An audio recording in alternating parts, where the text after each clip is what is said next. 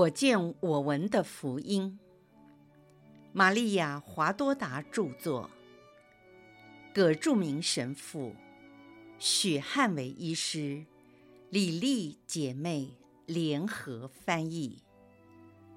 第一册：玛利亚和耶稣的诞生及其隐居生活。第二十章。从耶路撒冷到扎加利亚的家，玛利亚和若瑟如何重视祈祷？玛利亚和若瑟已经抵达耶路撒冷。我很熟悉这个城镇，包括它的街道和城门。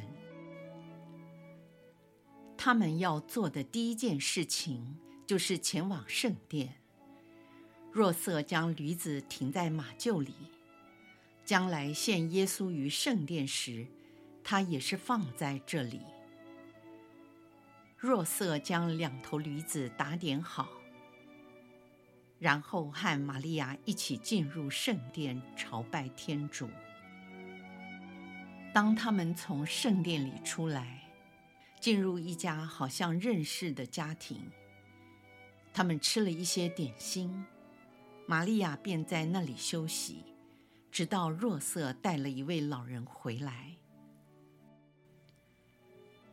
若瑟说：“这人和你同路，只有一段很短的路程，你得独自到亲戚家去，请你信赖这位老人，因为我认识他。”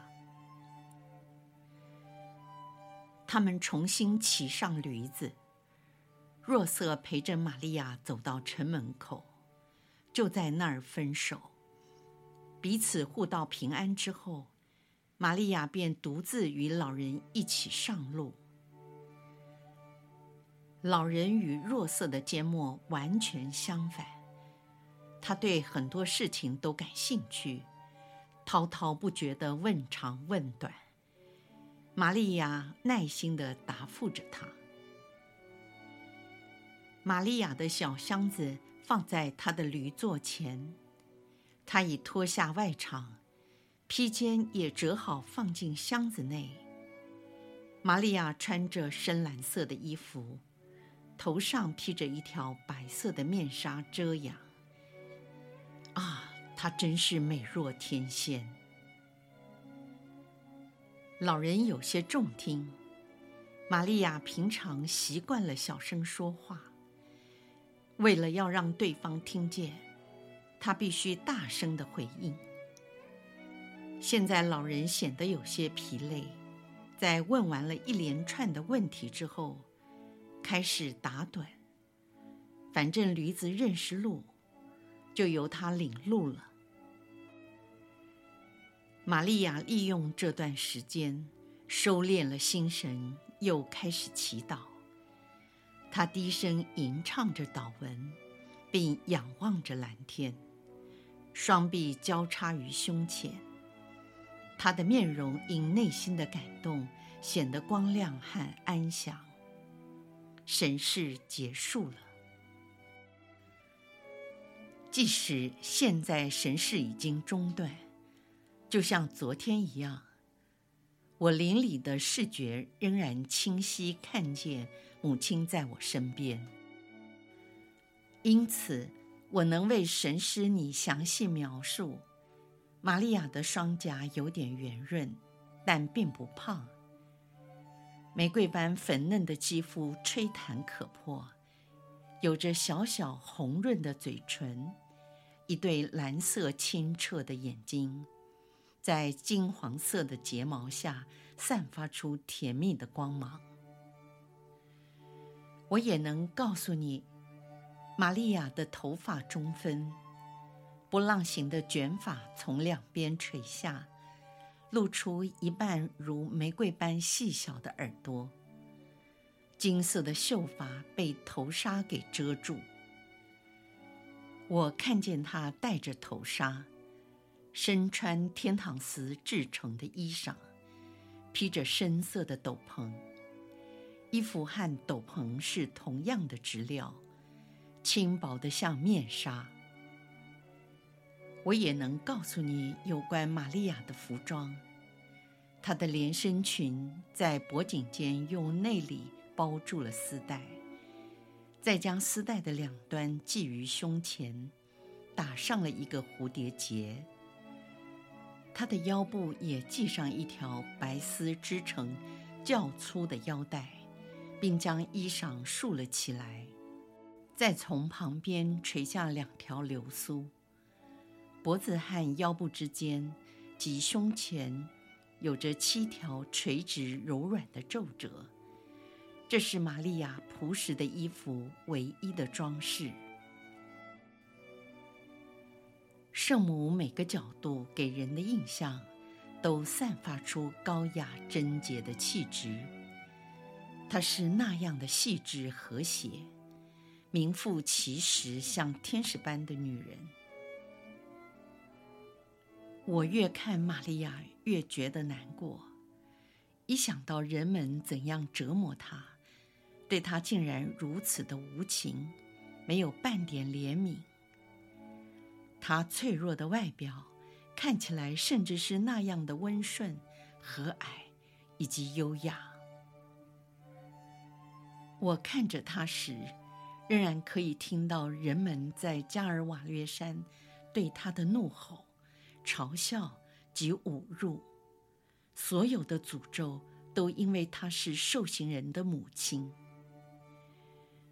我现在看到她竟是如此的美丽和平静，可是并不能消除在耶稣受难时，我看见她那悲惨的记忆，和耶稣死后，她在耶路撒冷居所孤独无援的面容。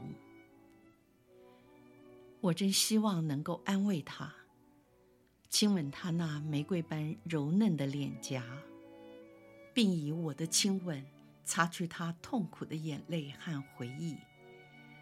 肯定玛利亚跟我一样，无法忘怀那个时辰。你没法想象，当玛利亚在我身边时，给我带来多么大的平安。我相信死亡时，若能够见到他，一定很甜蜜，甚至比一生中最美好的时光更加甘飴。我若看不见他，对我来说非常痛苦，就像失去了母亲一样。如今我再次感觉到这无可言喻的喜乐，从十二月至一月初。这喜乐将陪伴着我，我真的很幸福。尽管耶稣苦难的折磨景象，使我种种的喜乐蒙上了一层忧伤的面纱。这很难解释，让神师米利尼明了我的感受。自从二月十一号所发生的事，当天的傍晚，我见到耶稣在他的苦难中。所受的苦，这情景已经完全改变了我。无论我现在死去，或者百年之后，那神视的强度和效果都不会减轻。在此之前，我时常默想基督的悲痛，如今我就活在其中，因为任何一句话。或一瞥他的肖像，足够令我重新经历这痛苦、惊恐、酷刑和可怕的折磨。只要想到他悲惨的苦难，就会撕碎我的心。玛利亚开始说话了，我该安静下来。玛利亚说：“我可怜的女儿。”因为你很疲倦，我不会跟你多说，只希望你和读者注意，若瑟和我常将祈祷放在第一位置。无论如何疲倦或忙碌，忧愁或工作，这些从来不会妨碍我们的祈祷，反而更帮助我们热切的祈祷。祈祷是我们每日生活中最重要的一部分。祈祷使我们的精神振作，是我们的光明和希望。在忧愁时是我们的安慰，在喜乐时是我们的歌咏。祈祷是我们灵魂忠实的朋友，使我们仿佛脱离了这流放之地，回到天上的家乡。不只是我。因为现在已有天主和我在一起，只要我看着怀中的至圣者，就可以朝拜他。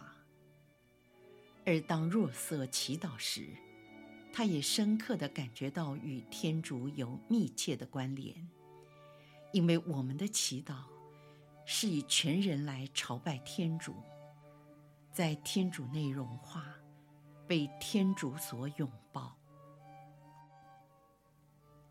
你看，虽然永恒者已在我内，但我并不觉得我被免除对圣殿的敬礼。最高的圣德并不豁免我们在天主前感觉自己是虚无，或贬抑我们的虚无。它允许我们如此，使我们继续不断颂扬天主的光荣。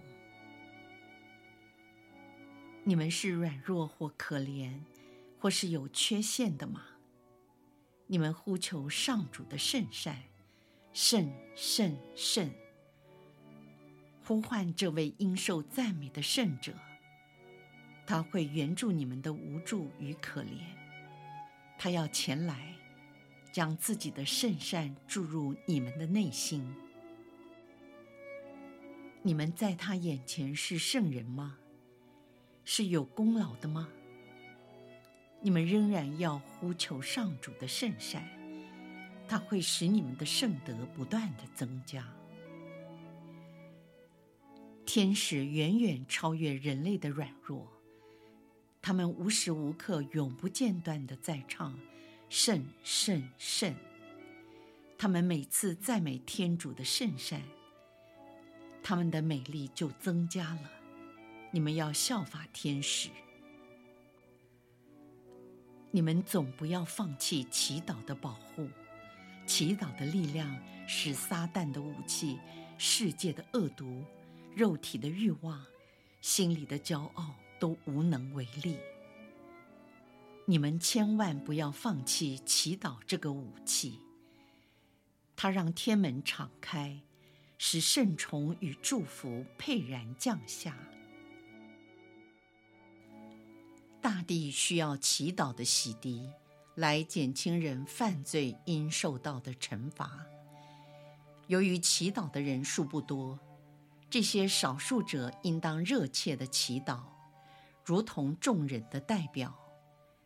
他们应当使虔诚的祈祷增多，好能达到所需要的数目，以便获得天主的圣宠。虔诚的祈祷。也需要有真爱与牺牲来配合。我的女儿，你不但为自身的痛而受苦，也为耶稣和我所受的苦而难过。这是很有价值的，是天主所悦纳而且有功劳的。我很喜欢你那同情的爱心。你要亲吻我吗？你亲吻我儿子的创伤吧，用你的爱抚摸他的伤口。在我的内心深处，我感受到他被鞭打、披带、瓷冠及被钉在十字架上所受的煎熬和痛苦。可是，我也感受到人们所给予我的耶稣一切的父爱。这些父爱也好像是给我的亲吻，请你前来，我是天上的皇后，也永远是众人的母亲。听了圣母妈妈的话，我华多达内心感到非常的幸福。